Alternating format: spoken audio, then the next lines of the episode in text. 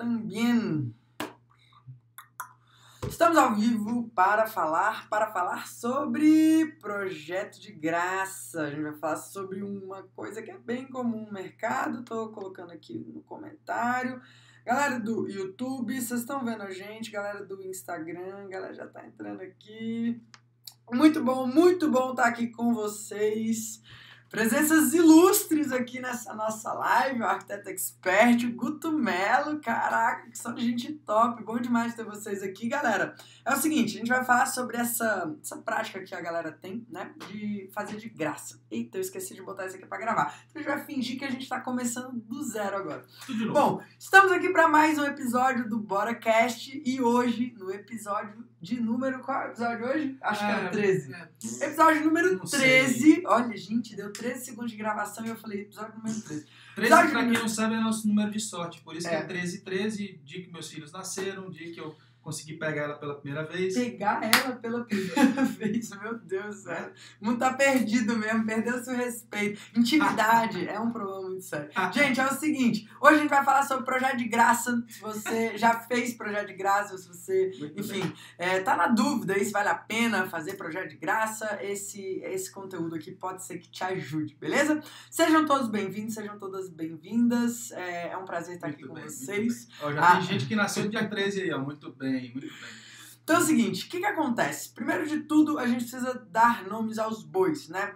Existe uma prática muito, muito comum no nosso mercado, que é o ganho de comissões, reserva técnica, né? Um nomezinho aí bem sutil para aquela troca de favores ali, né? É o pichuleco. Propina. É o pichuleco aí, é o pichuleco. Enfim, lá dentro desse, desse universo das, das comissões, da RT, existem profissionais que acabam fazendo o projeto de graça visando ganhar as comissões. Isso é muito complicado, isso é um problema sério do nosso mercado e a gente precisa lutar contra isso. Então, a gente está aqui, inclusive, para levantar essa bandeira e para pedir ajuda de vocês. Não façam isso, pelo amor, pelo amor de Deus, pelo amor de Deus. Tô até tomar um café que eu fiquei nervoso. Yeah, eu, fiz, tá eu fiz um post ontem, cara, e a galera descascou, a galera comentou e não sei o que e tal. E assim, Você gosta de polêmica, né, Bonitinho? Eu adoro polêmica. Ele gosta da bagunça. É, Meu Deus. Antes, antes, eu ficava mais quietinho, né, e tal, não sei o que. Agora eu tô, eu tô achando bom esse movimento. Cara, tem, tem que jogar. Eu quero, assim, eu não tenho... Eu sou tipo Raul Seixas, né? É. É, eu prefiro ser aquela, né?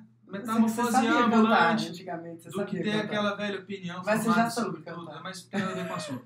do que ter aquela velha opinião. Então, assim, cara, me tragam argumentos. O argumento que eu tenho em cima de reserva técnica é que, cara, desvaloriza o nosso mercado. Os profissionais estão cobrando baratinho ou de graça para fazer alguma coisa, para receber ali na frente de outra forma, escusa.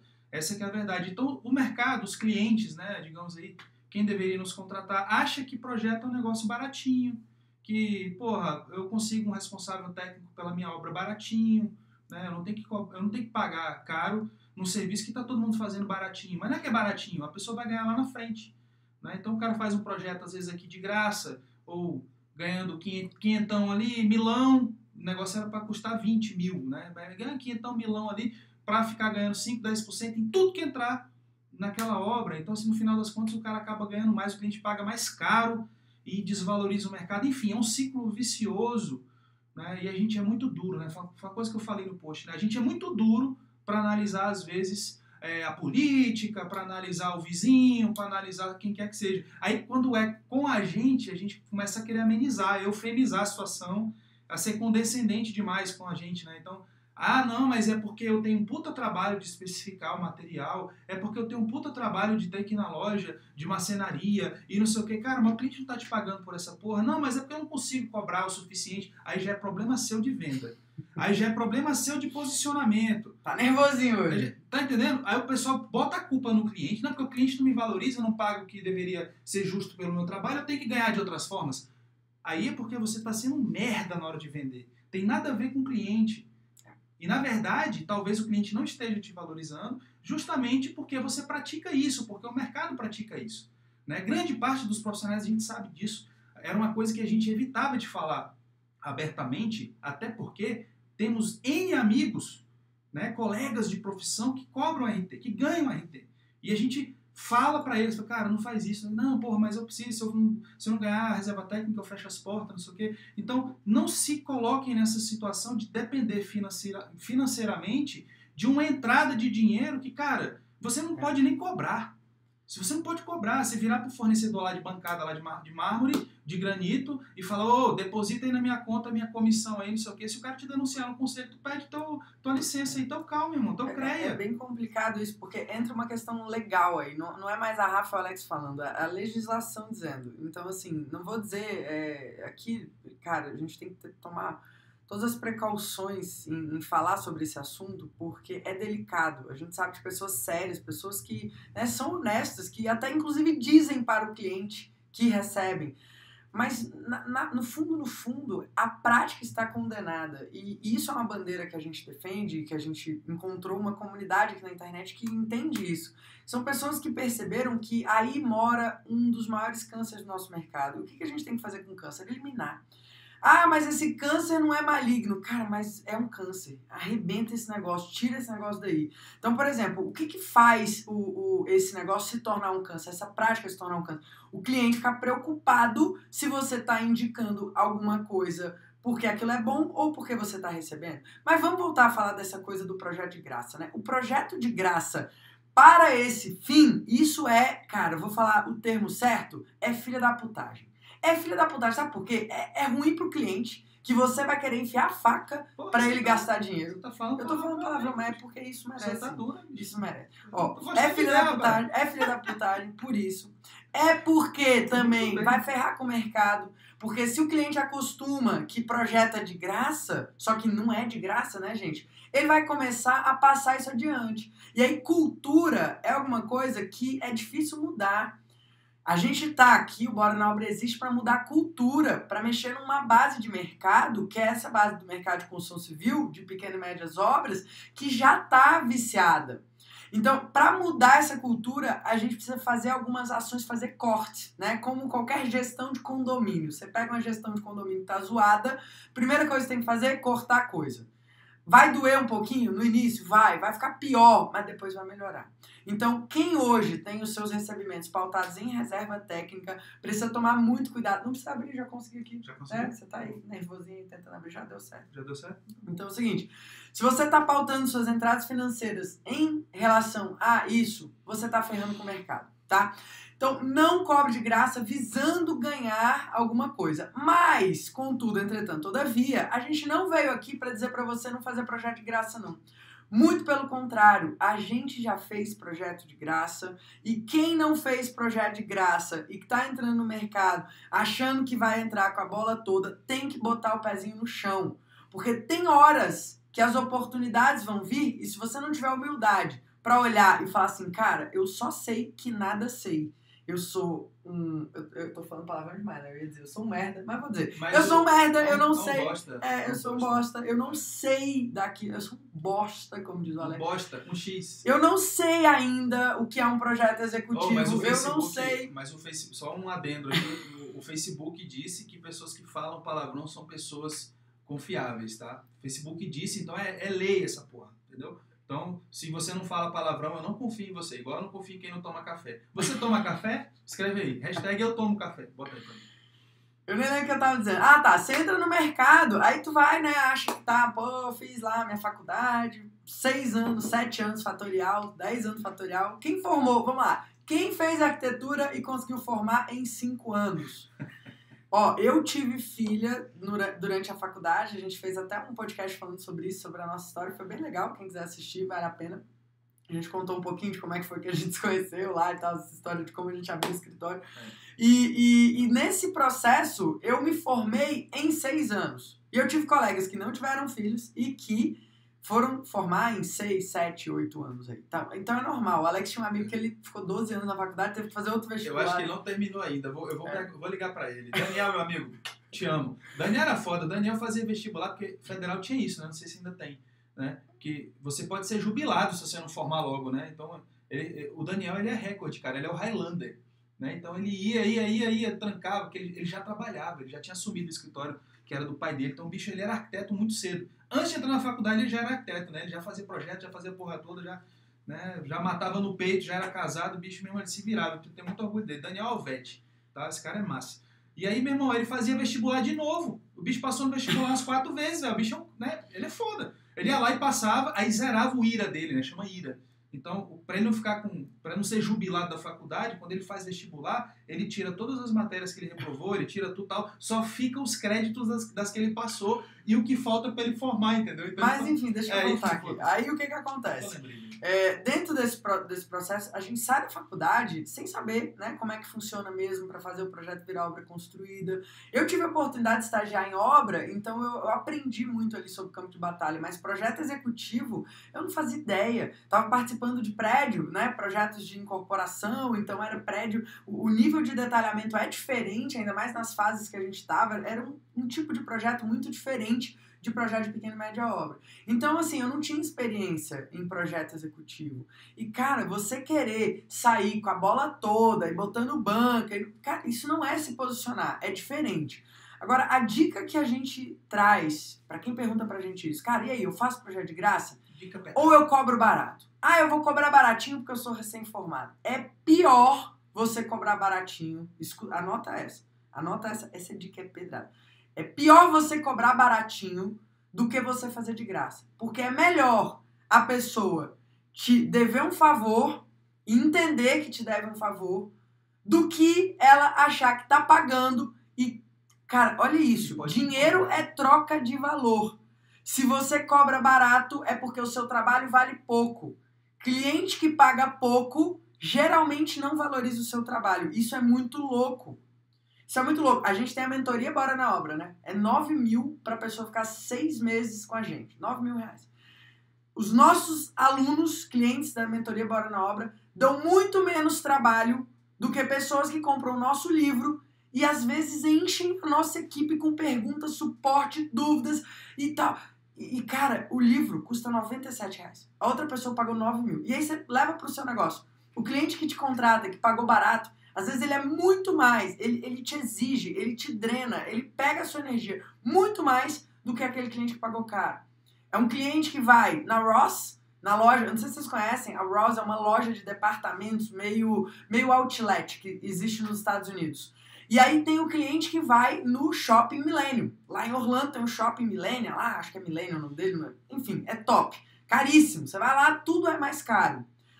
A pessoa que vai na Ross, ela geralmente, a gente fez até um vídeo sobre isso uma vez que a gente estava lá. A Ross vende marcas. A Ross vende Calvin Klein, vende Ralph Lauren, vende todas essas marcas que, que o pessoal vai dos Estados Unidos comprar, vende lá.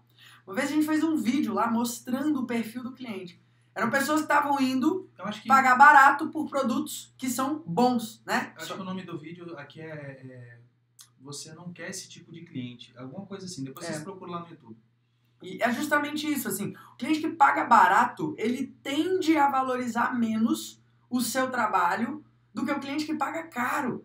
É contraintuitivo isso. Então, assim, é melhor fazer de graça do que cobrar baratinho.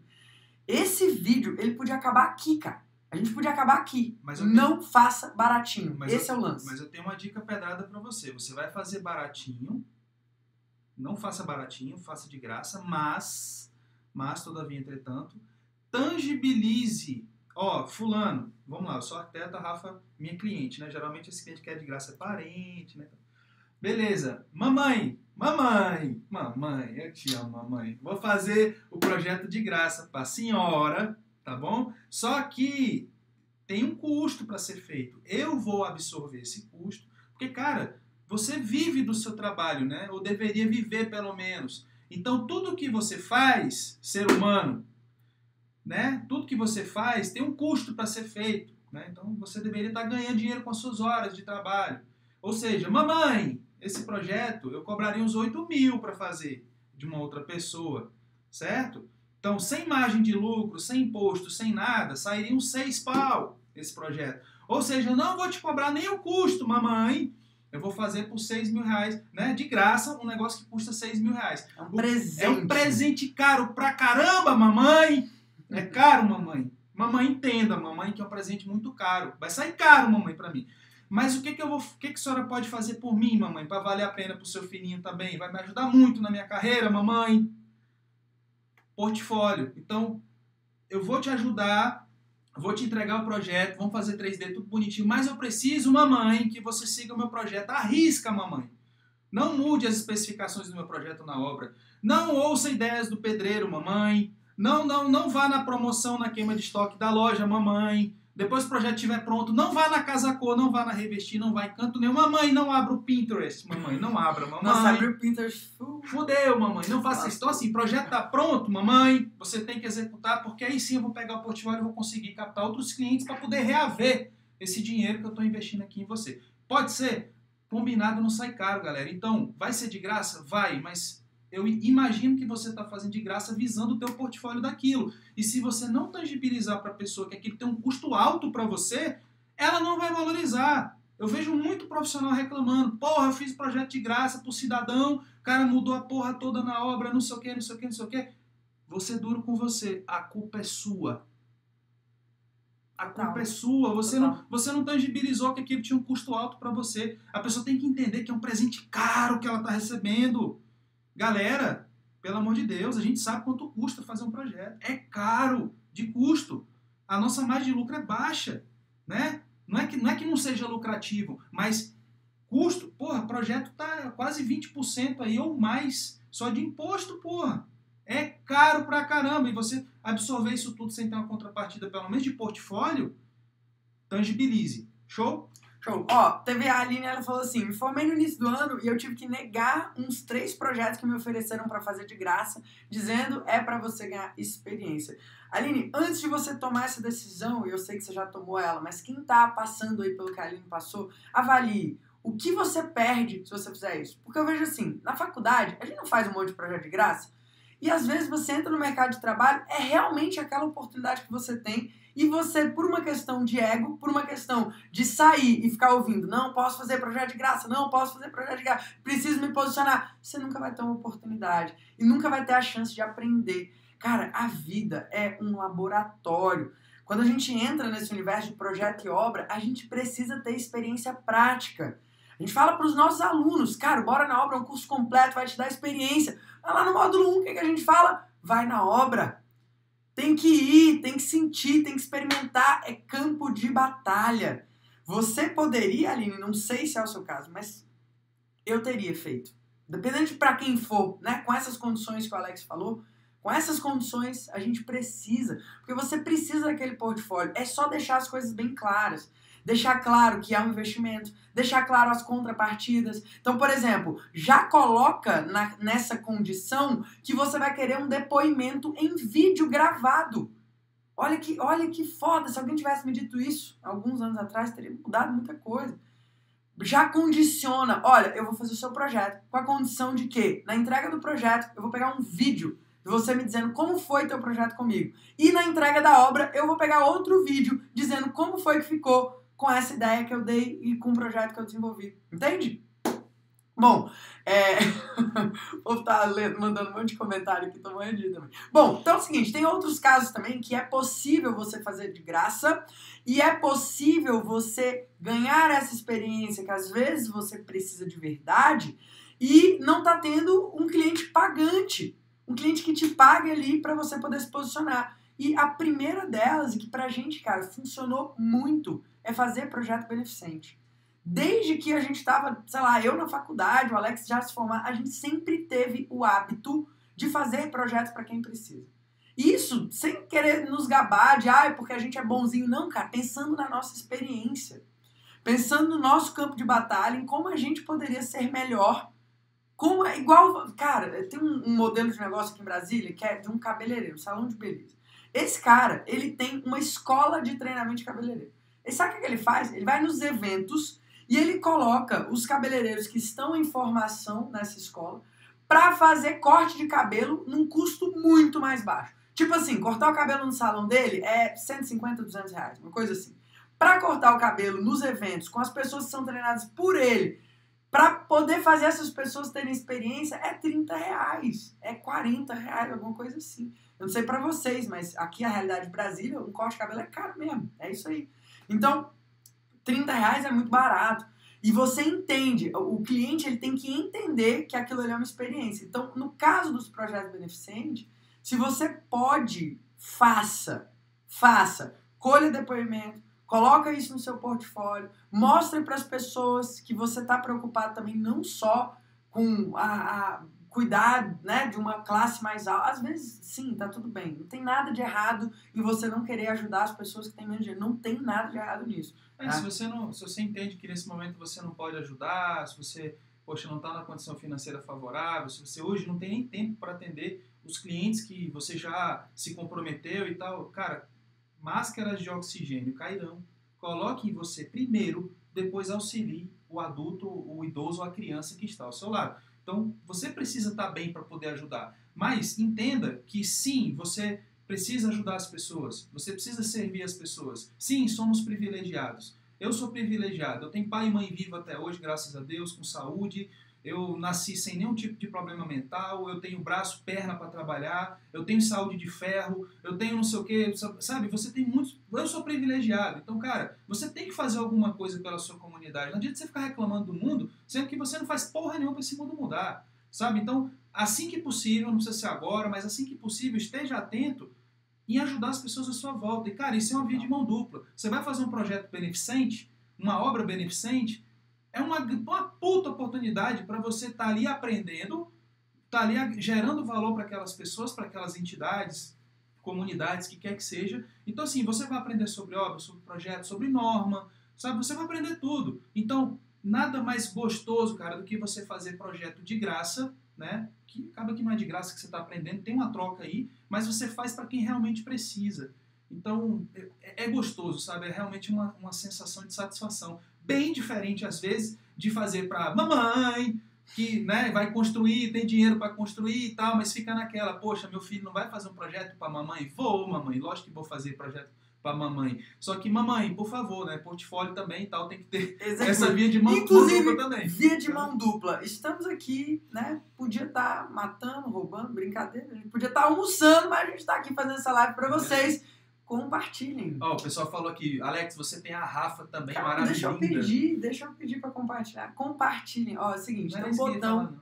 É porque eu sou privilegiado, que eu falei ah, que tinha tá. pai, mãe, não sei o que e tal. O pessoal fala, você tem a Rafa é também. É verdade, caraca, eu nem reparei que você não tinha falado. É, eu tenho dois filhos também, é... dois cachorros. Enfim, nossa, mas tem um que a gente não tá mais tão feliz, não. Gente, o Chapisco, ele é muito peste, vocês não têm noção, eu tenho vontade de sacudir aquele cachorro. Ele, ah, enfim, depois é assunto para outra live. Mas eu quero que vocês agora, se vocês estão gostando desse assunto, enviem essa live ou esse conteúdo se você está ouvindo a gravação, independente de ser podcast, aqui no YouTube, aonde for, envie para alguém. Compartilha esse link com mais alguém e a gente precisa da ajuda de vocês para a gente mudar esse mercado juntos, beleza? Então vamos lá. Próximas formas de você fazer projeto de graça sem te queimar, sem perder o seu posicionamento. Uma delas também que eu gosto muito são os projetos de concurso. Concurso de projeto, cara, é incrível. Eu participei de vários, eu acho que, sei lá, oito ou nove concursos de projeto que eu tive a honra e a oportunidade de participar. Alguns como autora de projeto, alguma, alguns como convidado, inclusive chegamos a receber algumas premiações, menções honrosas, etc. E o concurso público, ele é uma oportunidade, não estou dizendo que é concurso você trabalhar num órgão público, não. É concurso de projeto mesmo. Esses concursos, concursos que são promovidos pelo IAB, pelo CAL, às vezes por instituições privadas, internacionais, né, internacionais esse tipo de concurso, ele é fundamental para nossa produção de arquitetura. Falar um pouco mais conceitualmente falando agora.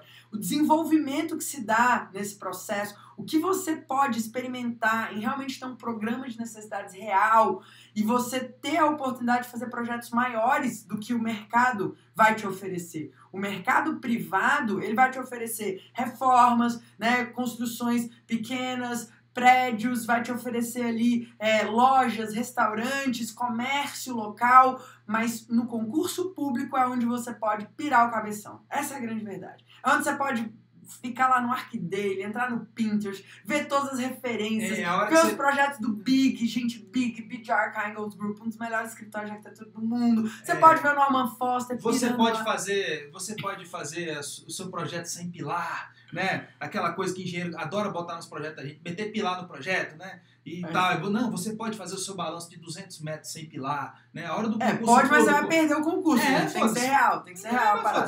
Não, não é a hora que você vai claro pirar o cabeção. É, você pode pirar o cabeção, mas dentro é, da realidade. Mas você faz um negócio magnético lá, tem não sei o quê. Não, não é real, é. gente. Não ouve ele, não ouve esse menino. Projeto de concurso tem que ser projeto pé no chão, mas é onde você pode trabalhar com custo de obra maior. Então, painéis, brises, né? Pensar na insolação, sustentabilidade. Gente, é maravilhoso. Eu adoro, sou viciada em fazer concurso. Por mim, eu fazia pelo menos um concurso por mês. É que não dá tempo mesmo na minha vida. É. Mas é uma sócio, forma. O sócio não permite também. É, às vezes eu falo, gente, vai ter concurso tal. Aí a equipe fica pilhada e o Alex Veta. Aí, enfim, né? Esse é o Alex.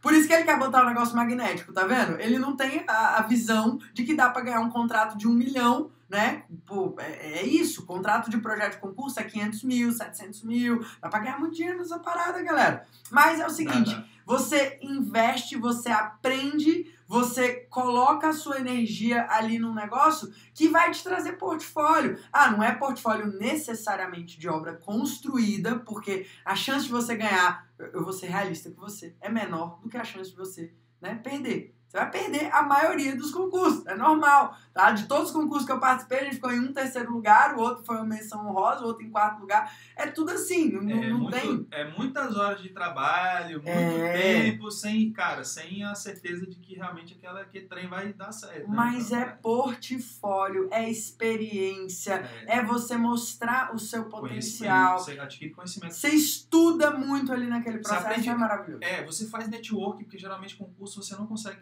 fazer sozinho, né? Então geralmente são equipes que se juntam, arquitetos, né? consultores ali, engenheiros também, na parte de estrutura, né? Assim, levando um pouco, né? Falando um pouco mais a sério aqui, que eu tava brincando, mas você faz, acaba pegando consultorias de instalações de como as coisas têm que acontecer, como não tem que acontecer, se vai usar metálica, se vai usar concreto, se vai usar, né? Então acaba sendo um puta aprendizado técnico, você faz networking forte com outros profissionais, É, você, eu, aprende, por exemplo, você aprende sobre norma, implantação também do, do, do objeto no terreno, porque são sempre terrenos reais, né? Então, é, pavilhão de não sei o quê, é, nova sede do não sei o quê. Cara, existe um terreno real, existe uma topografia, existe uma im- implantação daquilo, estudo de acessos, normas do lugar. Então, realmente, tem um aprendizado aí, tem uma via de mão dupla aí também, né? É, inclusive, é, a maioria dos concursos que eu participei foi em parceria com grandes escritórios. Já fiz concurso com o pessoal da Atra, MRGB, Fabiano Sobreira, que inclusive é dono do portal Concurso de Projetos. Se vocês botarem no Google Concurso de Projetos, acho que é .org, ele tem um portal que ele anuncia os concursos. Então, isso era há algum tempo, não é mais, mas porque não é mais só para eu não sofrer, tá, gente? Porque o Alex vai me vetar. Mas era a minha, uma das páginas que abria automaticamente. Abria o arc dele, abria, enfim, algumas, alguns sites de, de, de arquitetura e abria lá o concurso de projeto, porque eu sempre queria saber quais eram os concursos que estavam rolando. Mas hoje em dia, pra não me frustrar. É. é- Mas enfim, tá, é lá, concurso de projeto. O Fabiano Sobreiro, um grande arquiteto de Brasília, um cara incrível, fenomenal. Fez aqui a sede da, da do negócio militar, meu Deus, me fugiu o nome ali, um projeto muito legal. Mas enfim, eu fiz o projeto do concurso do Afeganistão com ele e foi massa pra Setor caramba. militar? Setor militar? É, não, aquele prédio, aquele. Meu Deus do céu. Enfim, procurei depois. O trabalho desse, desse arquiteto é muito foda. Sobreira? É, projeto, É os projetos deles são muito bons. Muito. E aí, a- a- o, o lance de você participar desse concurso é que é o seguinte: você tem que montar um time, você vai se relacionar com pessoas incríveis, você vai discutir sobre espaços, função, de uma forma que dentro de um processo de projeto, de projeto normal, às vezes não dá tempo de você fazer esse tipo de coisa, esse tipo de, de reflexão, sabe? É uma coisa meio. é- é- é conceitual. Eu disse que era conceitual a parada, tá? Não disse que era muito prática, não. Só que tem as suas vantagens. As vantagens são muito grandes. Quem perguntou se pode, é, tem que ser arquiteto, você vai precisar de um responsável técnico pelo au- autor daquele projeto. Mas eu participei como estagiária já e não era arquiteto nem nada.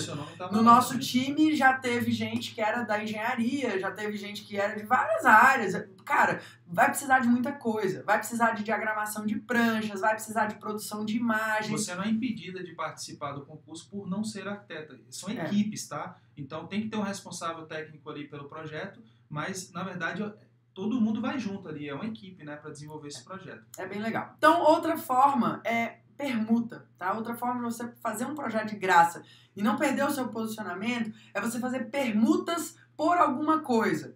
Então, da mesma forma que no fazer de graça para o amigo, para o parente, etc., você negocia ali um depoimento, você pode fazer projetos em troca de terreno, você pode fazer projeto em troca de, de ter, eu digo, de, de terreno, de pedaço daquele imóvel, né? no caso de prédio, por exemplo, tem muito isso. A gente tem vários amigos que trabalham nesse mercado de incorporação que trocam o projeto por um apartamento, por um imóvel, por uma sala comercial. A gente mesmo fez no início da nossa carreira um projeto em que a gente fez um projeto de loteamento, por isso que eu falei de terreno, tá? Isso já estava na minha cabeça. A gente fez um projeto de um loteamento, projeto urbano, e nesse nosso acordo, o nosso contrato era o projeto vai de graça, mas a gente recebe como pagamento uma parte né, é, em você terreno. Entra, você entra no risco aí do negócio, né? Então, você, é, digamos que os investidores eles entendem que para fazer aquela aquele empreendimento acontecer, é, você, ele precisa de um capital inicial muito alto, às vezes a pessoa não tem, então ela sai angariando parceiros,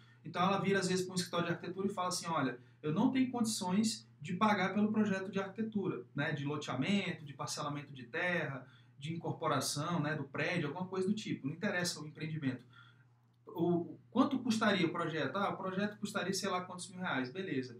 Ó, cada unidade minha ia ser vendida a X. Então você entra no risco, se não, não, o impedimento não sair por algum motivo, seja legal, ou seja, enfim, temporal, custo de oportunidade, sei lá o que, que acontece, o empreendimento não sair, você não recebe. Agora, se ele sair, você tem uma unidade lá, duas ou três, quatro, vai depender do valor agregado, né, essa relação entre quanto vale o projeto e quanto vale o que está sendo vendido, a unidade do que está sendo vendido.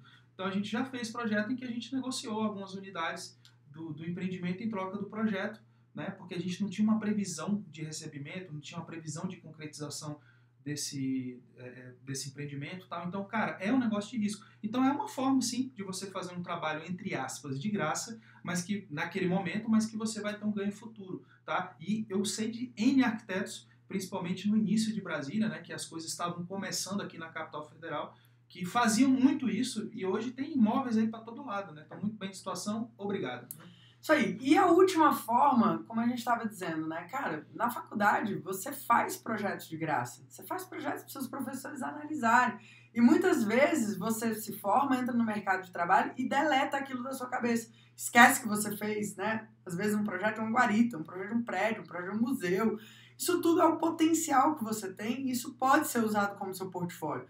Agora, se você tem um mínimo de noção de marketing e você entendeu já, porque acompanha a gente aqui no Bora na Obra, entendeu que o marketing vai fazer o seu negócio crescer, você pode criar uma estrutura, e, e, e a gente diz isso com conhecimento de causa, porque a gente fez isso. Para você atrair o cliente que você quer, você pode projetar projetos que não têm um cliente real mas você não estou dizendo para você mentir que você tem aquele cliente. Não é isso. É o seguinte, é você fazer um projeto e publicar aquele projeto como status de projeto.